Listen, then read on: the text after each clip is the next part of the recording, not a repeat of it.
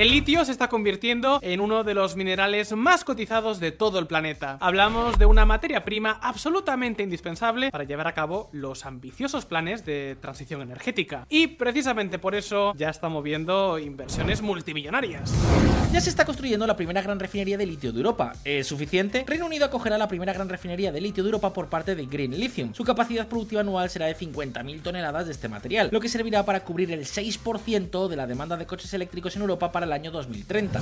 Las baterías de litio son el nuevo petróleo. Ahora bien, ¿dónde se encuentran exactamente las grandes fuentes de litio para abastecer la enorme demanda que está surgiendo? ¿Qué implicaciones puede tener esta especie de nuevo oro blanco para los países productores? Puede ser el conocido como Triángulo del Litio una gran oportunidad para que se produzca un nuevo renacer económico en América del Sur? Queridos amigos, amigas, en este vídeo vamos a responder a todas estas preguntas. Arranquemos. Pero antes, solo un segundo. La demanda de litio se está disparando, sí, pero también lo está haciendo la demanda de cobre, el tercer metal más extraído de todo el planeta. De hecho, se espera que la demanda de este mineral se doble en poco más de 10 años. Solo hay un problema. Hoy por hoy no se está invirtiendo ni de lejos lo necesario para poder abastecer toda esta inmensa demanda. Y claro, como os podéis imaginar, poner en marcha una gran explotación minera de cobre lleva mucho tiempo. La situación es tal que muchos expertos están alertando de que la crisis del cobre está a la vuelta de la esquina. Pero, ¿queréis saber más sobre esta crisis que parece inminente? ¿Qué puede suponer la escasez de cobre? ¿Cómo se puede evitar? ¿Puede ser una buena idea invertir en este mineral? Pues bien, tenéis todos los detalles en uno de los últimos vídeos de Si lo hubiera sabido, el canal de información financiera de Mutuactivos con el que participamos. Os dejamos el enlace abajo en la descripción.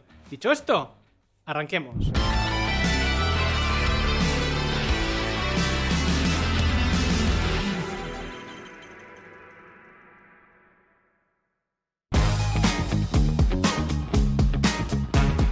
Aunque escuchemos hablar de él por todas partes, hace poco más de una década no era ni de lejos tan importante. Por supuesto, eso cambió cuando comenzaron a producirse los coches híbridos y eléctricos. Esta era la previsión en 2008.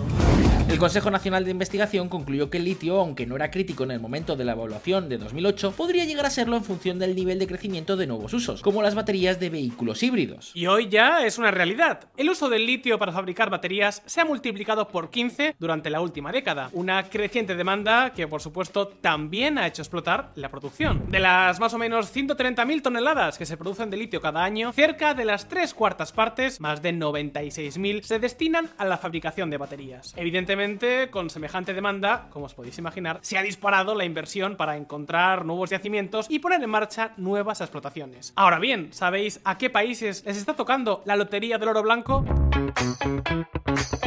Pues estos que veis en pantalla son los 10 países con los mayores recursos de litio identificados hasta ahora. ¿Os llama algo la atención? Exacto, hoy por hoy el cono sur de América concentra más del 50% de todos los recursos identificados en el mundo. Prácticamente podríamos decir que el cono sur es para el litio, lo que Oriente Medio es para el petróleo. Es lo que se conoce como el triángulo del litio. Y además, si a eso le sumamos que esta región, particularmente Chile, también es uno de los mayores productores de cobre, que como comentábamos antes, es el otro mineral clave en el proceso de transición energética, ya os podéis hacer una idea del enorme peso que de repente está cobrando esta región. De una forma u otra, cada vez que veis las siglas ESG o escucháis hablar de combatir el cambio climático, estáis hablando de un gran negocio potencial para estos tres países. El Cono Sur, Argentina, Chile y Bolivia, son actores clave para que los gobiernos y las empresas de todo el mundo puedan cumplir con sus planes. La pregunta, lógicamente, es ¿qué están haciendo estos países para aprovechar la carrera del litio. ¿Qué puede suponer tener unos recursos tan grandes de lo que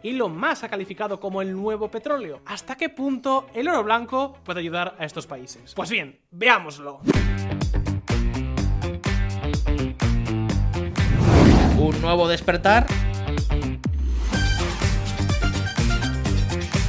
Lo primero que tenemos que tener claro es que, aunque los mayores recursos identificados de litio están en el cono sur, solo Chile se sitúa hoy por hoy entre los mayores productores del mundo. Australia es el número uno. En este país se produce cerca de la mitad de todo el litio mundial. Pero insistimos, en América del Sur, que casi casi podríamos considerar como el corazón mundial de este mineral, Chile es quien ha tomado la delantera. Produce ya casi el 30% de todo el litio que se extrae a nivel mundial. Chile tiene una de las mayores reservas de litio del mundo, un mineral que al estar en las baterías de almacenamiento de energía de autos y buses eléctricos resulta clave en la lucha contra la crisis climática y una oportunidad de crecimiento económico que difícilmente se vuelva a repetir en el corto plazo. Bolivia y Argentina tienen grandes planes, pero estos están avanzando más lentamente que en Chile, un país donde se están tomando esta cuestión como una gran prioridad nacional. Sin ir más lejos, en abril de 2023, el presidente Boric anunció su estrategia nacional del litio. Uno de sus puntos más importantes es la nacionalización de este recurso. De hecho, el presidente chileno anunció la creación de la Empresa Nacional del Litio y la otorgación de contratos de exploración y explotación tanto a Enami, la Empresa Nacional de Minería, como a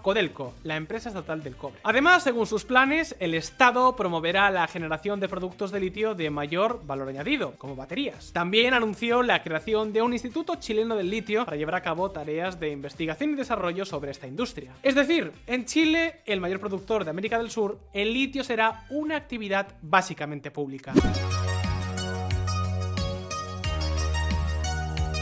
El anuncio despertó la oposición de muchos actores privados chilenos, pero lo cierto es que no es una sorpresa. Si algo caracteriza a Chile es la producción de cobre, y sabéis que lleva casi un siglo nacionalizado. De hecho, esto es algo presente incluso en la Constitución.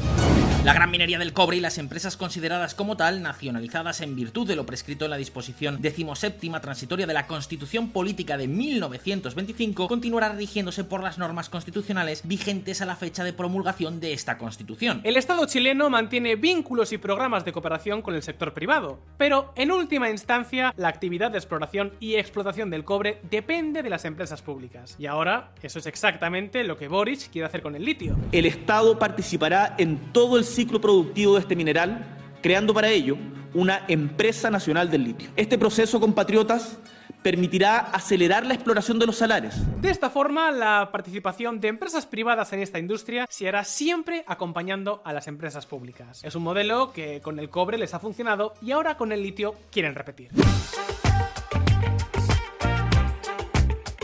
Como sea, Chile tiene un plan de acción bastante más claro que el de sus vecinos. Y eso que si hablamos de precursores y visionarios, tenemos que mencionar sí o sí a Evo Morales, que ya en abril del año 2008 promulgó un decreto que declaraba de prioridad nacional la industrialización del salar de Uyuni para el desarrollo productivo, económico y social del departamento de Potosí. En el caso de Bolivia, el gobierno no optó por llevar a cabo una nacionalización completa, sino a trozos. Es decir, el proceso se hace por yacimientos. El problema es que eso no genera mucha seguridad jurídica porque no sabes cuándo van a cambiar las tornas. Así que la inversión privada no despegó. Para arreglar todo esto, en 2017 se creó la empresa Yacimientos de Litio Bolivianos, pero aún así la producción de litio continúa sin despegar en el país. Por supuesto, las fuertes tensiones políticas que existen en el país tampoco están ayudando. Y como la cosa no va nada bien pese a todas las expectativas creadas, pues fijaos.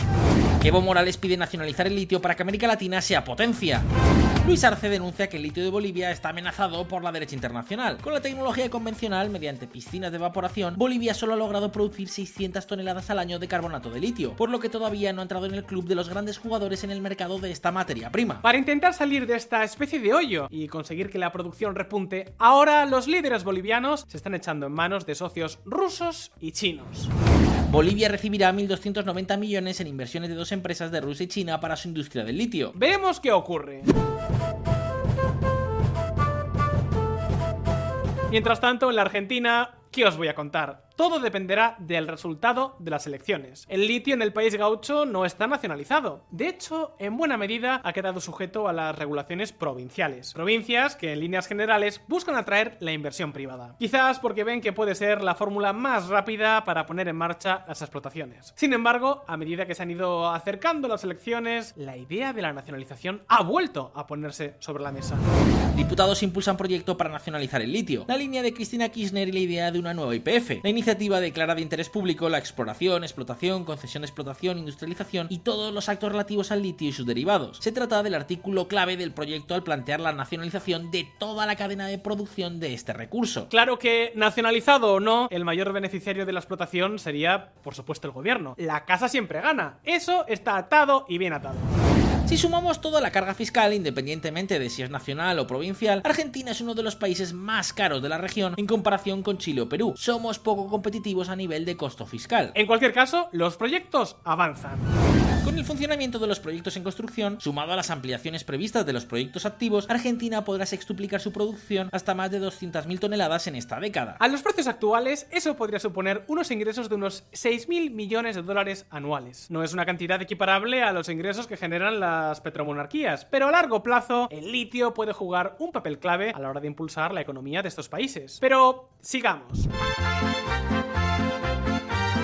Luego, aunque lógicamente no forma parte del triángulo del litio y sus recursos identificados son mucho más reducidos, tenemos el caso de México, cuyas reservas identificadas, no obstante, se sitúan entre las 10 más grandes del mundo. Pues bien, en el caso del país azteca, en abril del 2022, el presidente Andrés Manuel López Obrador dictó la reforma de la ley de minería de México. Entre sus puntos principales encontramos la nacionalización de toda la cadena de producción de esta materia prima. De esta forma, tanto la exploración como la explotación el beneficio y el aprovechamiento del litio quedan exclusivamente a cargo del Estado. Y así es como surgió Litio para México, Litio MX. A partir de ahora, excepto para aquellas concesiones ya otorgadas, el Estado mexicano asumirá en exclusiva todas las operaciones relacionadas con este mineral. Ahora bien, ¿realmente podemos hablar de un nuevo despertar? Pues mucho ojo porque en el pasado estos países ya han perdido muchas oportunidades. Sus reservas de litio son inmensas, pero las reservas conocidas a nivel mundial están creciendo con fuerza. Y tanto Chile como, sobre todo, Bolivia, Argentina y México se enfrentan a un importante problema. En el caso de la minería, no son países particularmente atractivos. Esto es algo que en el caso de Chile puede no ser un gran problema. El país tiene recursos, experiencia y sus empresas públicas funcionan razonablemente bien. Sin embargo, los casos de Argentina, Bolivia y México son completamente diferentes. En cierto modo, un desastre. Y eso podría hacerles perder esta oportunidad. ¿Por qué? Pues porque ser los primeros podría animar la llegada de muchas inversiones vinculadas para producir productos de mayor valor añadido con el litio. Sin embargo, en lugar de intentar aprovechar esa circunstancia, Bolivia, México y Argentina siguen atascados. Eso sí, México sí que tiene una importante ventaja, su enorme industria automotriz. De hecho, es uno de los 10 mayores fabricantes de automóviles de todo el mundo. ¿Y eso qué quiere decir? Que podría tener mucha facilidad para desarrollar una cadena de producción completa vinculada al litio. La oportunidad es muy clara. Pero para lograrlo, el gobierno mexicano debería hacer las cosas de una forma muy diferente a como las hace con Pemex. Y eso no parece nada fácil. En cualquier caso, que los países latinoamericanos se pongan las pilas, nunca mejor dicho, es algo que no solo les importa a ellos. Atentos.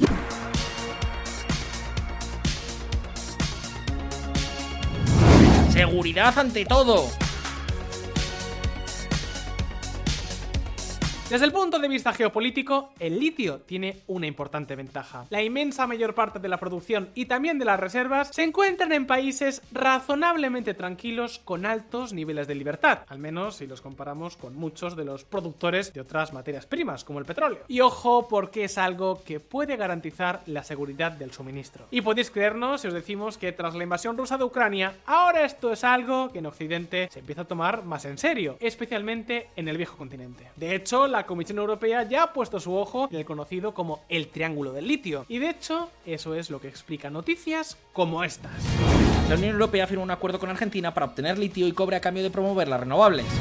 La Unión Europea firmó un acuerdo con Chile para obtener litio y cobre a cambio de impulsar su industria. La alianza contempla también promover la industria y las cadenas de valor de este sector. La Unión Europea está dispuesta a invertir 45.000 millones de euros en América Latina para asegurarse un acceso fiable a recursos tan importantes como el litio y el cobre. Es decir, que el dinero y el negocio están sobre la mesa. Bolivia, Argentina y México tienen que poner la quinta para explotar cuanto antes esta oportunidad. Chile al menos ya lo está haciendo. Sea como sea, llegas hasta aquí. Ahora, la pregunta es para ti. ¿Crees que México, Bolivia y Argentina lograrán aprovechar la oportunidad del litio? ¿Pueden llegar los países latinoamericanos a desarrollar actividades de mayor valor añadido que la simple minería? ¿Cuál crees que sería la mejor solución para impulsar la producción del litio? Déjanos tus impresiones en los comentarios y abramos debate. Y ahora, si este vídeo te ha resultado interesante, no olvides darle al botón de like y suscribirte a Visualpolitik si es que aún no lo has hecho. Un saludo y hasta la próxima.